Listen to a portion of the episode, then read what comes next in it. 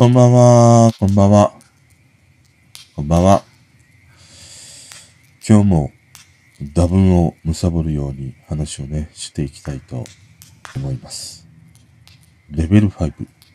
レベル5ってあって、あの、アメリカの刑務所でレベル1からレベル5というね、そのランク付けがあるんだよね。そのレベル1であるほど軽犯罪というものがあって、レベル5になると、その、本当に凶悪犯罪をね、犯した囚人であるとか、脱走をこう何度かね、企ててた。そういう人が、まあ、レベル5というね、ランク付けをされるんだよね。アメリカの刑務所って。で、レベル5って、それだけのその、世にね、放ってしまったら、もう大変なことにさ、なるっていうね、ものがあるから、例えばアメリカで戦争が起こったりしたら、ああいうその刑務所にいるレベル5の人たちっていうのは、もうね、すぐ銃殺されてしまうというね、ものがあるんだって。だからそれほど凶悪犯だから、まあ戦争のああいうね、いざこざもあるし、そういうね、不測の事態を考えたときには、もうレベル5の、そういうね、囚人というのは殺してしまうというね、そういうものがあるっていうのをね、知って、いやー、やっぱりちょっと、アメリカって怖い国だなって思ったな。うん。ということで、こんばんは。僕の脳みそはレベルマイナス82ぐらい。で、今日もいろいろと、こうね、話していきたいんだけど、今、今日からかな？モーターショー。今は名称が変わって、ジャパンモビリティショーというね、名称に変わって、4年ぶりに、こういうね、モーターショーが日本でも開催されるというね、ものが始まって、えっ、と、これを収録している25日、今日はね、プレスに開放していて、明日以降が一般にも開放するというね、ことらしいんだけど、あの、一部ね、いろんな、あの、車の情報が流れてきて、こう、心を躍るものもあればね、うーんっていうね、ものもあったりして、その中でね、三つ、話題にね、上がっていた車があって、一つがね、マツダのアイコニック SP という車で、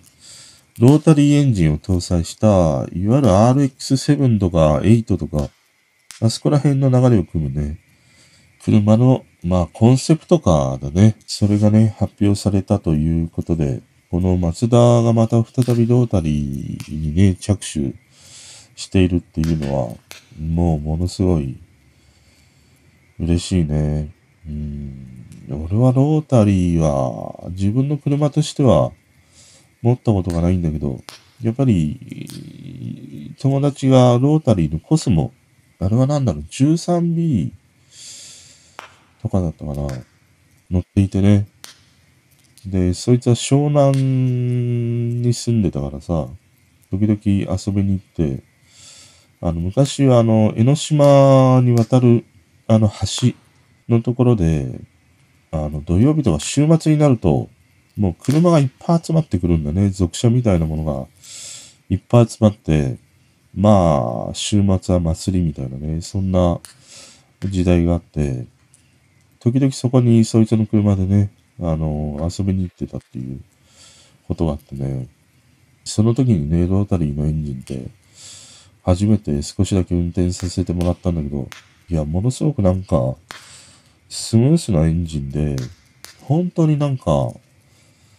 ピストンで動くエンジンとは違う、本当になんかこう、モーター感というのかな。そういうものがあってね、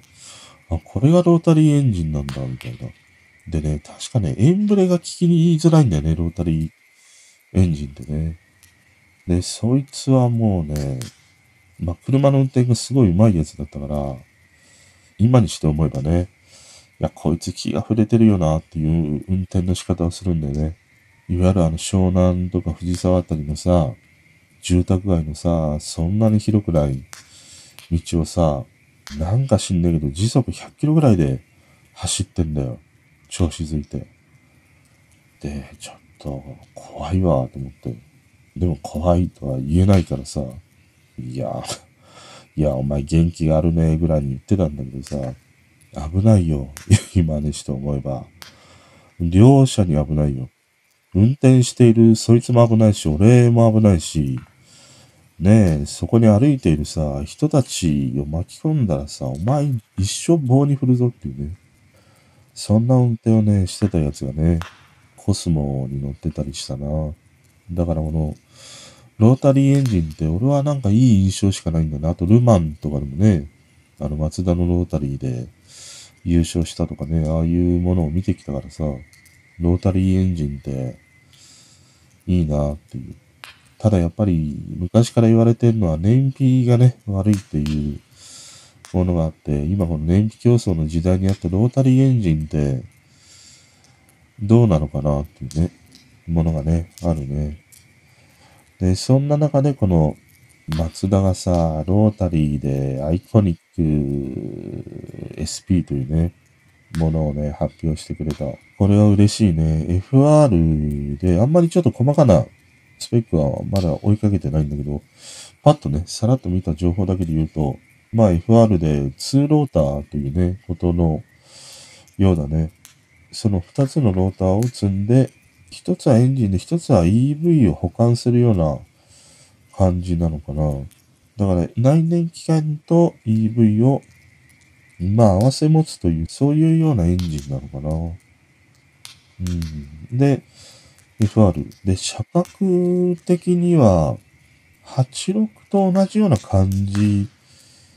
だね。86よりも小さいかな。ロードスターと同じぐらいな感じかな。パッと見た感じではね。で、そういうその、ロータリーを搭載したとか FR とかっっていうのは、いや、いいなっていう。松田いいぞって思う。ただ、デザインがね、どうなんだろう。多分実写を見たら、すごい美しいプロポーションで、流麗なデザインでね、綺麗だなって思うかもしれないんだけど、写真だけで見ている限りは、あんまりそのインパクトを感じないデザインだなと思って、結構その、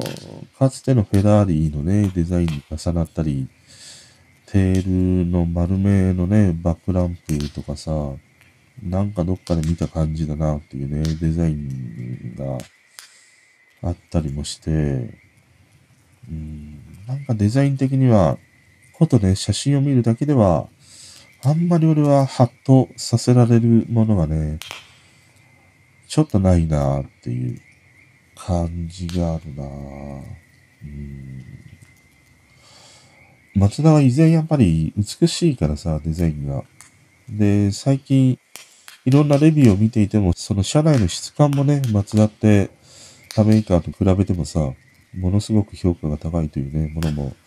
あったりして、あの、松田の車作りって本当になんか一本筋がね、通っている感じもあったりしてさ、いや、本当に松田、ちょっと手に入れたいなっていう風にね、思わせるほどの説得力がね、ある車が多いんだよね。だから松田の中では、俺はあの、松田3のね、ファストバック、あれが今国内の国産車の中ではもう一番俺はデザインがね、美しい車だなって思ってるからさ、ああいうデザインで出せるメーカーだからね、うん、多分実写を見たら結構いい感じなのかもしれないんだけども、写真で見る限りだとね、ちょっと心は躍らない感じなんだよな。で、この赤い感じもね、だいぶフェラーリと重なってしまうものがあるからね。うん。多分、そいでそいでというね、そのマイナスのデザインだからさ、松田のデザインって。だからそこに美しさがあるし、マイナスにするっていうことはさ、加算ができない分だけね、ものすごく難しいんだよね。引き算のデザインってね。だからそういうものを追い求めていった結果のデザインだとは思うんだけど、この松田の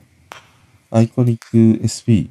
これはエンジンとかエンジンレイアウトとかそこら辺はね、ものすごい、本当にやってくれたなっていうものがあるけど、デザインがなっていうのが、それはあったかな。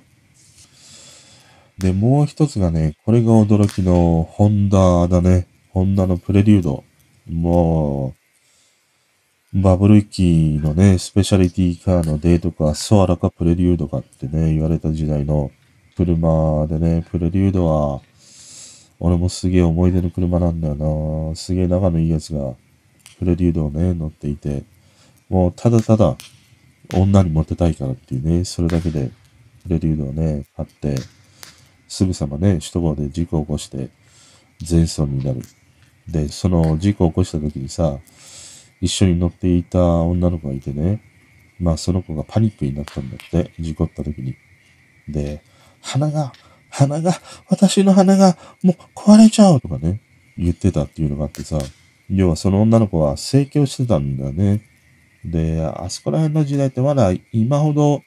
整形が一般的な時代ではなかったからさ、そいつも彼女がね、そんな風に整形を、うん、しているっていうものをね、知らないままに付き合ってたりもしたからさ、いや、あの女整形してたんだぜ、みたいなね、ことをね、話してたんだけど、その整形をね、しているしてない以前にさ、お前が彼女を乗せてさ、首都高でね、全損するほど運転している方がダメだろうっていうね、もの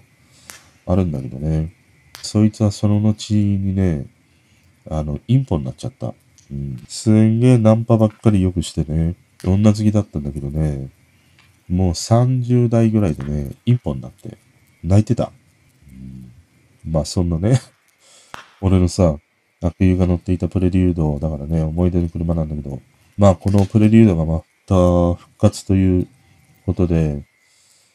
一点ホンダのプレリュードはあれだね、あの完全に EV 仕様になる車のようですね。うん。だから EV 仕様の車ってもうなんかその FF でとか FR でっていうあんまりそういう感じがないような気もするね。基本 FF とかなんだろうけれど、単純に後ろにモーターをね、積めば、サクって四駆がね、できてしまうというものも EV のね、あの、一つの、なんていうの、機構がね、あの、エンジン車ほどさ、複雑な気候にはね、ならないからね。モーター前と後ろに積んで、それぞれに回して制御すればいいだけのことだからさ。あんまり EV 車になってくると、いや、FF だから FR だからっていうものって、まあ今もそんなにないんじゃないんだけどね。あの FR に乗りたいっつってんのはもう俺ぐらいのおっさん世代 ぐらいなんじゃないかな。ただこのプレデュードがね、意外にも復活っていうのは、思い出がね、あるからこそ、ちょっと嬉しいなと思ったな。でね、プレリュードはね、まあ中とかそういうものはね、まだ見せてないんだけど、やっぱり外観だけコンセプトカーだからさ、見るんだけど、このプレリュードのデザインもあんまりなんかね、動かないんだよな、心が。やっぱり現行の86っぽいんだね、デザインがね。その、なんか、やっぱり EV でエコだからシンプルにみたいなね。そういうそのデザイントレンドみたいなものがあってさ、割と、あの、こうデザインが綺麗めな車はね、EV のデザインのさ、多くにね、見られるものがあるんだけど、このプレリュードもまあその細かなフロントグリルとかね、テールとかね、あのー、その、細かに見ていけば、デザインのこだわりはわかるんだけど、全体を見て、やっぱりちょっとなんか、踊らないんだな。コンセプトカーであればさ、案外コンセプトがあってね、やんちゃができるからさ、心躍るものがあるんだけど、この松田にしろプレリュードにしろ、ちょっとコンサバなんだよな、デザインがね。うん、ちょっとなんか、余白がない、遊びがないっていうね、感じがしてしまうかな。もっとコンセプト化だからこそのチャレンジがね、欲しい。でも、まあ最近の流れってコンセプト化を実写にっていうそういう流れがあるからね。昔はもうコンセプトカーでさ、こんな車出ねえだろうっつってね、夢のような車をね、発表しといて全然発売されないみたいなさ、ことがあったんだけど、最近は実写に近いコンセプトカーで出して、それでこう市場調査をしてね、そのデザインの細かなディティールをこう詰めていくような、そういう傾向にあるからさ、まあ、ほぼ発売されていくだろうものに近いんだけどね。うん、だからあんまりコンセプトカーだからやんちゃなね、えー、デザインしますっていうものは今はないんだけどね。ちょっと物足りないかな。プレリュード。で、もう一つがね、これが俺は一番なんか、リアリティがあって嬉しかったのが、コペン。ダイハツコペン。なんか可愛いよね。コペン。ダイハツコペン。ダイハツのコペン。これが、出てましたね。これはなんか、いいな。うん。あのね、まず一つが、車格が上がりました。コペンで K だったんだね。で、それが今度は 1300cc のエンジンを積むということと、あと FR に、ね、なるんだね。コペンってさ、現行の、現行ってあるのかな今。FF だったんだよね。それが FR レイアウトで、オープンカーで 1300cc で、っていう、このまずエンジンレイアウト、駆動の方式。これがさ、嬉しいわ。フロントミッドシップじゃないかって言われるほどにね、そのエンジンが割とこう運転席寄りに搭載しているようなね、感じもあって、いや、なかなかいいね。で、デザインは割と今のコペンと似たような、やっぱりこう愛らしいね、キープコンセプトにあるような、こう丸っこいね、デザインではあるんだけど、多分、車幅とかそういうものは一回り大きくなってるんだろうね、1300ならね。で、フロントがね、またちょっとこれ可愛いんだよな。うん、全体の感じとしては、なんか愛らしくて、可愛いなという感じがあるね。コペンが、今日の段階でね、俺がなんかパッと見ていいなと思ったら、このコペンが一番いいなって思ったな。最近さ、あのー、まあ、い、未だね、いろいろ車をね、決めきれていないというものがあるんだけど、最近なんかちょっとスポーツカーがいいなとかさ、思ってね、よく見てるんだよね。やっぱりこういう風に選んでいる時間がね、何よりも楽しいっていうのがあるんだけど、この間トークの中でさ、その日本の FR ってあんまりないよねっていう話をしてたんだけど、一番肝心なのを忘れていたよね。ロードスター。松田ね。これをね、一番忘れていた。で、松田のさ、ロードスターで RF っていうのがあって、2リッターなんだよね。で、ホロー式の前のね、あの、あったやつは1.5リッターなんだよね。だから、エンジンが大きくて、車重が100キロぐらい重いんだよね。その、ルーフをガチッとしたものをついているとか、その機械式にこうロータリーをね、しまう、ああいうモーターとかを積んでたりもするから、あの、100キロぐらい重い。だからエンジンをさ、1.5から2リッターにね、したというものがあるんだけど、うん、このロードスターの RF、いいな。かっこいいな。デザインもなんかいいな。うん。一回ね、ロードスターは一日市場で借りて乗ったことがあるんだよね。で、その時に夏に借りてオープンカーでっていうさ、そんなね、季節のタイミングで借りたんだけど、もう夏はオープンカーってありえないじゃん。暑いじゃん。気持ちよさそうって言うんだけど、一つも気持ちよくなくて、オープンカーってもう春と秋だけだよね。通用するのはね。夏は暑いし、冬は寒いしだからね。まあちょうど今ぐらいの季節って最高にいいね、季節ではあるんだけど、このロードスターの RF はちょっといいね。昔のあの、ポルシェのタルガーじゃないんだけど、上がパカッと外せて、まあリアのガラスとかはさ、あるんだよね。で、その、ルーフもボタン一つで、モーターでパーってすげえ速いんだよ。10秒ぐらいで閉まってくれるんだよ。で、出してもくれるっていうね。いや、ロードスターこんな車があったんだと思ってさ。いや、このロードスターの RF はいいなって思ったりしたのと、あとさ、私、悔い改めました。Z。Z がね、出た時さ、いや、なんかのっぺりしたデザインで面白くないなとかさ、ございていましたが、Z なの皆様本当に申し訳ござい、ございません。実際に街中で Z をね、見るようになったりすると、めちゃくちゃ Z のさ、デザイン綺麗なんだね。で、Z のデザインもさ、マイナスのデザインだから、本当にね、美しいんだよ。で、しかもあの、240Z ね、昔の、あれを思い起こさせるような、あの、小豆色のさ、Z をね、時々見るんだけど、あの色とあのデザインが、いや、本当にかっこいい。綺麗だなと思って、本当にあの昔の 240Z をね、思い出させるというか、それだけのなんかね、美しさがある車だね。俺あの、Z のさ、240Z ってもう本当に大好きで、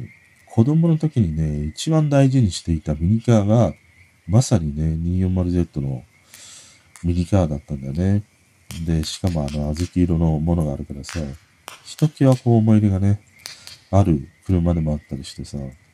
で、Z 実際に、なんかモニター越しとかね、あの、平面越しに見るとあんまり面白さがないな、みたいに一見感じるんだけど、実写を見るとね、めちゃくちゃに美しいね、Z はね。Z、もういいなでもさ、Z のなんか調子づいて欲しいなっていうのってさ、いろいろ調子づいていくとなんか700万、700万ぐらいすんじゃん。ねえ。高いですのよ。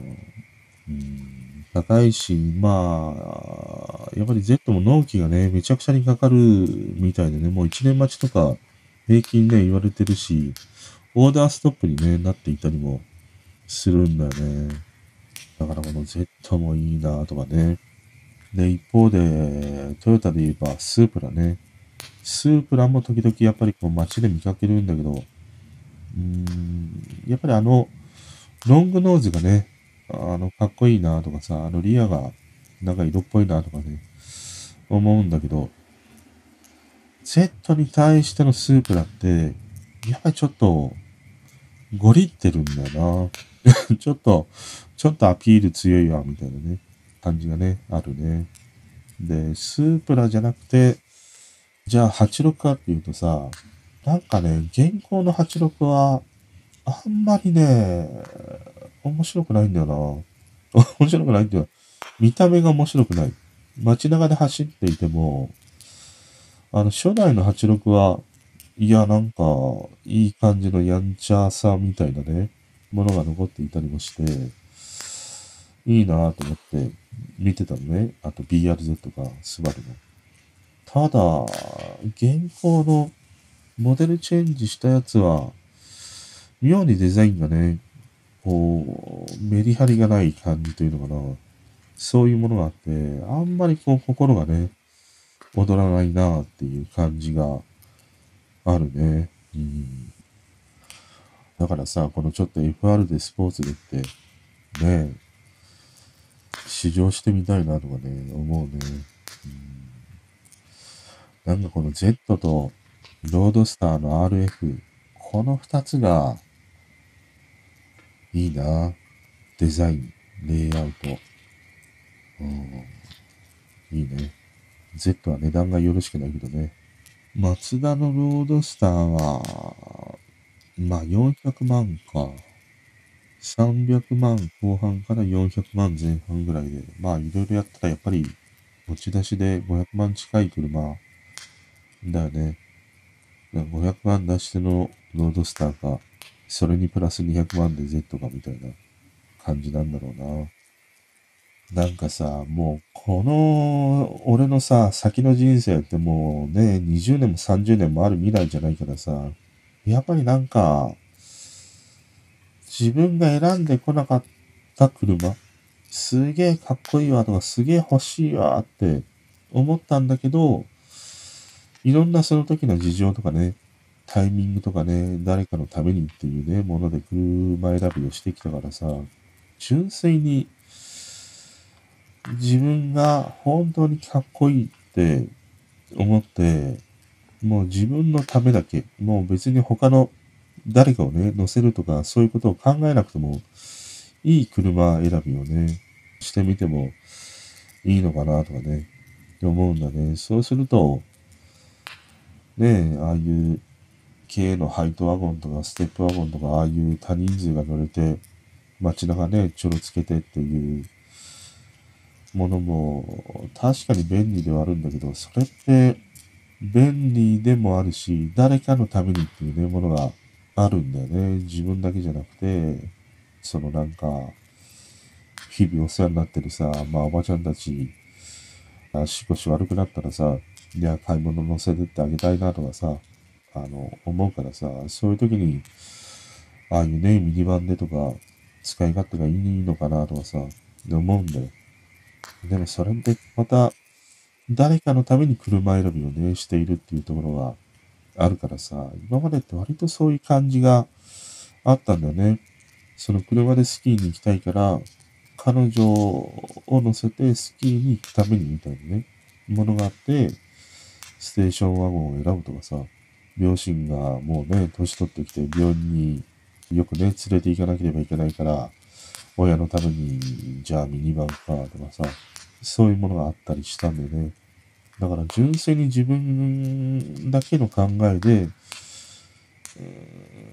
自分のためにだけできた車選びって、俺が初めて買った車ぐらいしかないんだよね、思い起こしてみるとね。自分がね、手に入れた車で言うとね。それ以外はいろいろ友達がね、いろんな車を乗ってたからさ、時々そういうものを運転させてもらって楽しんでたりはしたんだけど、でもこの残された人生がそんなに長くねっていうことであればさ、本当に自分がね、その、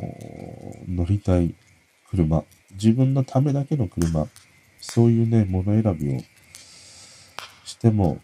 いいかなとかね。で、実際そういう車を手に入れてみてさ、使い勝手が悪いなって言ったら、もう手放して、次にっていう選択肢も今ってできるからね、ああいうサブスクみたいなさ、車の借り方というか、そういうものもあるしね、ああいうものを試して、で、しばらく1ヶ月間ぐらい乗ってみて、買うとかね、そういう選択であってもいいのかなとかね。まあいろいろ、今は車の買い方とかね、利用の仕方があるからさ、そういうものをね、考えながら、わがままでね、車選びってしてもいいのかなって思った時に、スポーツカーにね、ちょっと乗ってみたいなって思うんだよね。多分、だからさ、この、マツダのね、アイコニック SP とかさ、コペンとかさ、まあ Z もそうだし、ロードスターとかもそうなんだけど、未だああいう車をリリースし続けているっていうのは、やっぱり明らかにターゲットとしては、おっさん世代なんだろうね。これからどんどんね、ここら辺の車文化で育ってきた人たちが引退して隠居して、ね、自分だけの車選びができるようになっていったときに、やっぱり俺みたいにもう一回あの若い頃にね、乗っていたスポーツカーに乗りたいなとかさ、思うユーザーが増えていくんだろうね。だからそういう層に向けて、ポペンもね、FR にしてとかさ、ロードスターとかも未だやってね、売り続けているとかさ、あるんだろうなって思ったりするね。だからこういうなんかね、ものはいいね。スポーツカー系はね。あとはまあいろいろニュースにはなっているようなんだけど、ちょっとこの4年ぶりのね、このモーターショー、ジャパンモビリティショー、名前をね、変えたんだけど、続々とニュースが上がってきて、ちょっと楽しみだね。まあ、会場には行かないけども、結構ね、会場からライブ配信をしている、あの、車のね、ジャーナリストの人もいるからね、そういうものがね、上がってくるのが、すげえ楽しみだな。どんな車が出るのか。ただ悲しいのは、まあ今回のジャパンモビリティショーに、海外のね、メーカーがどれほど出ているのかっていうのがあるんだけど、あの、モーターショー時代は一気にね、離れていってしまったからね、海外メーカーのね。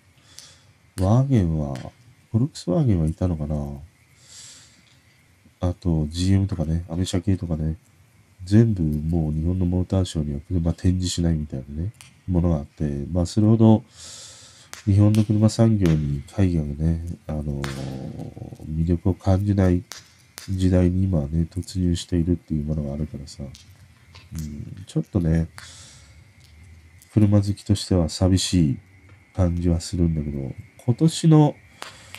このジャパンモビリティショーでは海外のメーカーって出てるのかな？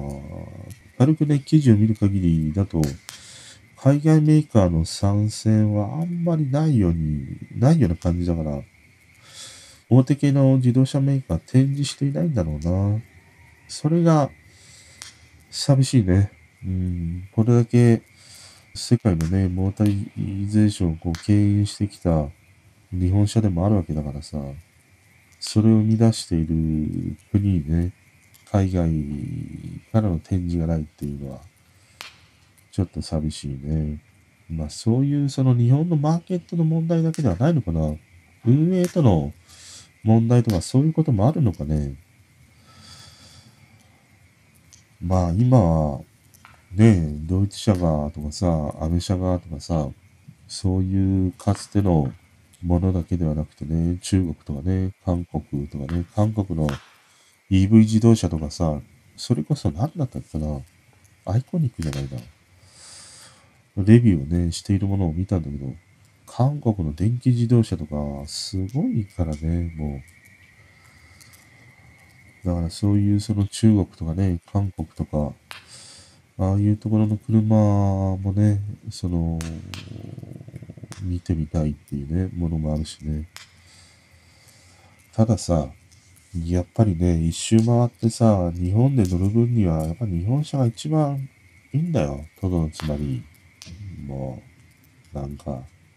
俺はなんか、日本車がいいなとはいえ、とはいえっていうのはね、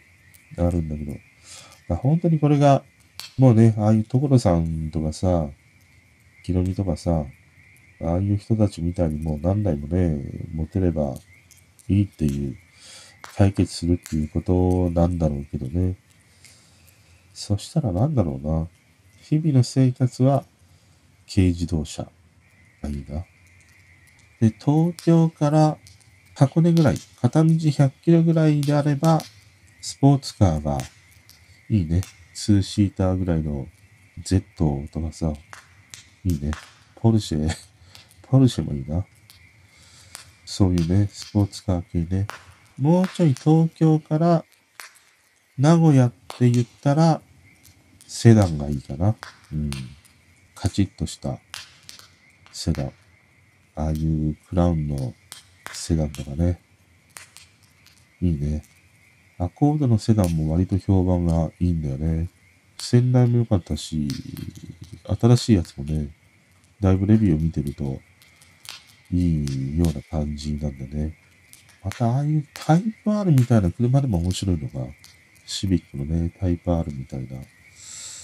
ああいうちょっとレーシーな感じで、カチッとしたボディで、まあまあパワーもあって、ね、名古屋までっていうのはいいね。で、もっと遠くの九州とかに行くんであれば、なんだろうなやっぱり SUV のでかいのがいいなどうしたって俺あれ CX60 が いいんだよななんかね。遠出をするなら、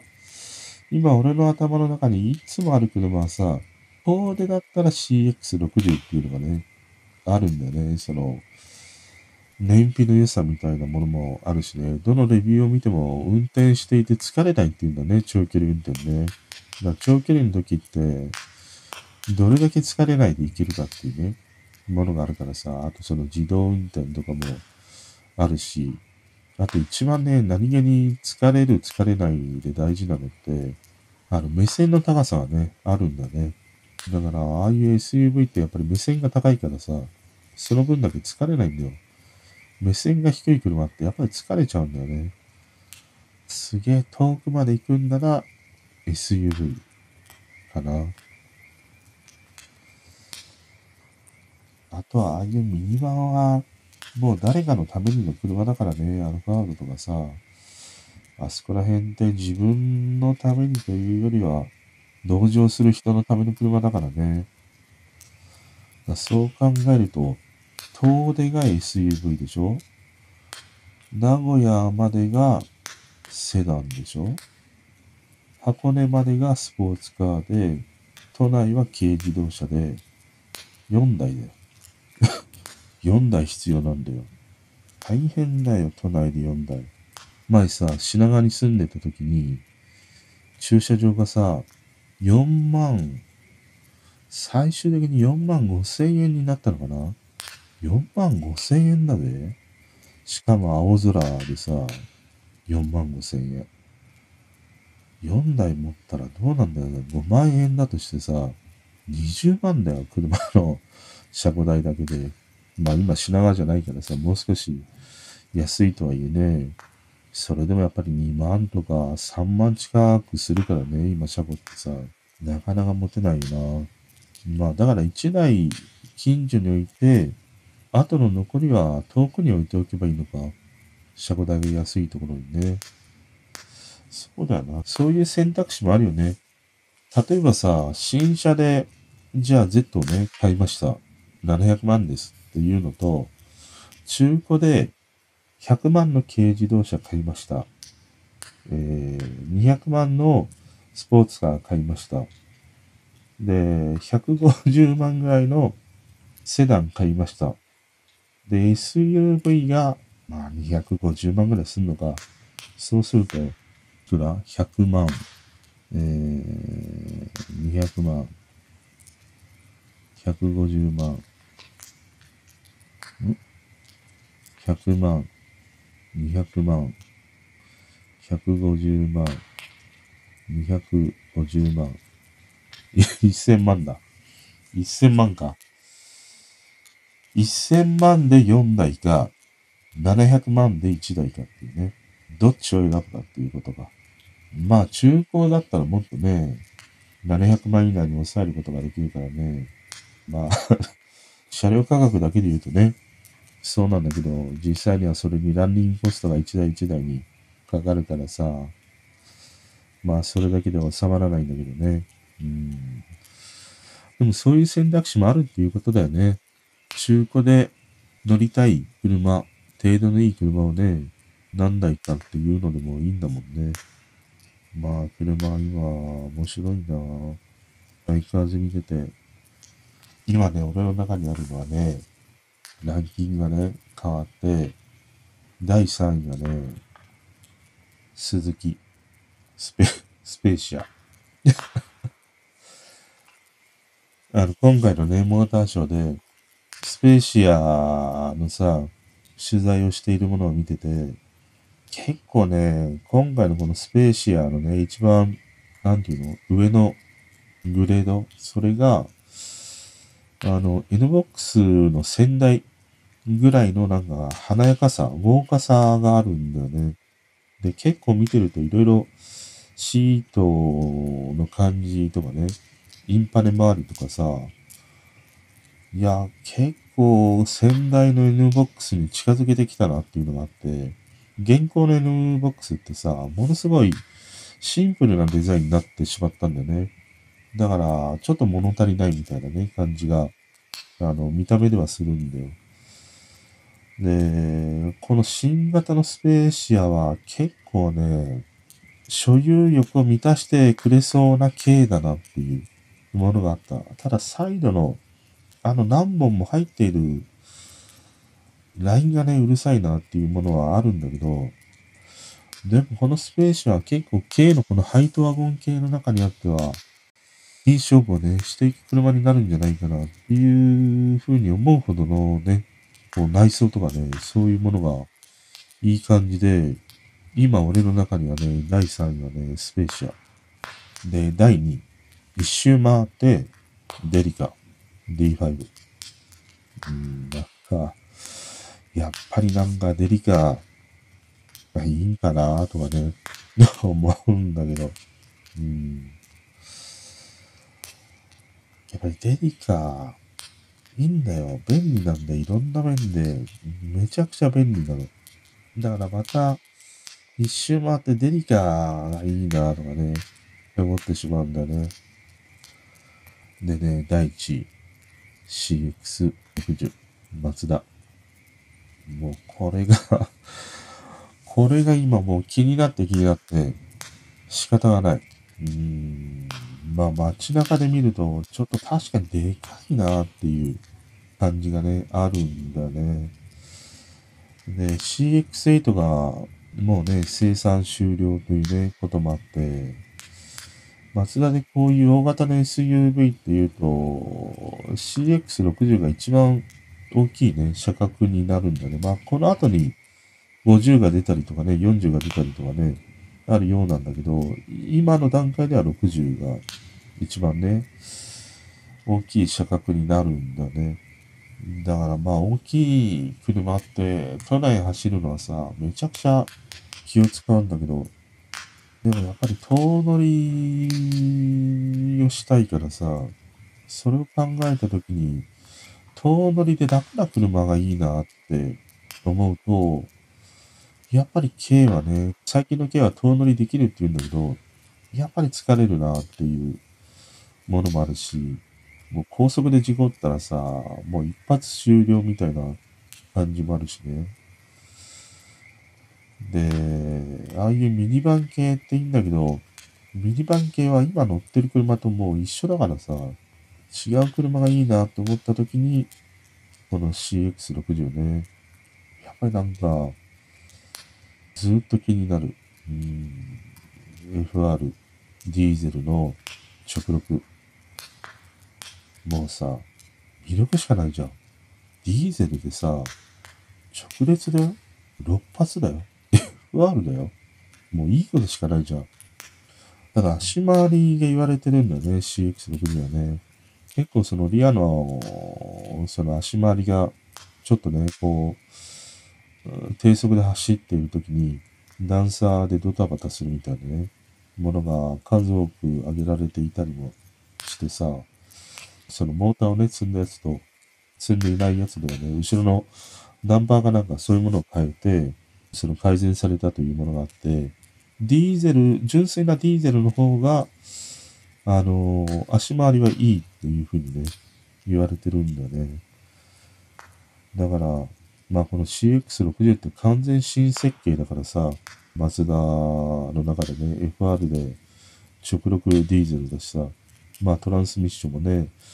新しいものだからさ、だからマイナーチェンジをしたらここら辺がね、だいぶ改善して出てくるんだろうなって思った時に、なんかマイナーチェンジまで待ってもいいのかなとかね、って思ったりもするんだよね。うん。CX60 がいいな。今、俺の中には。あとは、さっき話したね。ロードスターと Z がいいね。この間まで俺のさ、ベスト3に入っていたさ、ゴルフとかさ、ゴルフのワゴンとかさ、今、どっか行っちゃったもんな。あんだけなんか、いや、ゴルフいいなって、ゴルフのディーゼルいいなとかさ、思ってたりしたんだけど、いろいろやっぱり、こうね、日々見ていくと変わっていくんだよね。やっぱりこの、選んでいる時間がさ、何よりも愛しいわ。本当に、本当に楽しい、車は。ということでね、今日はちょっとダラダラと車のね、話をしてしまったんだけど、あの、車好きの方はね、このジャパンモビリティショー、あの、チェックしてね、見るといいのではないでしょうか。ということで今日はこの辺でおやすみなさい。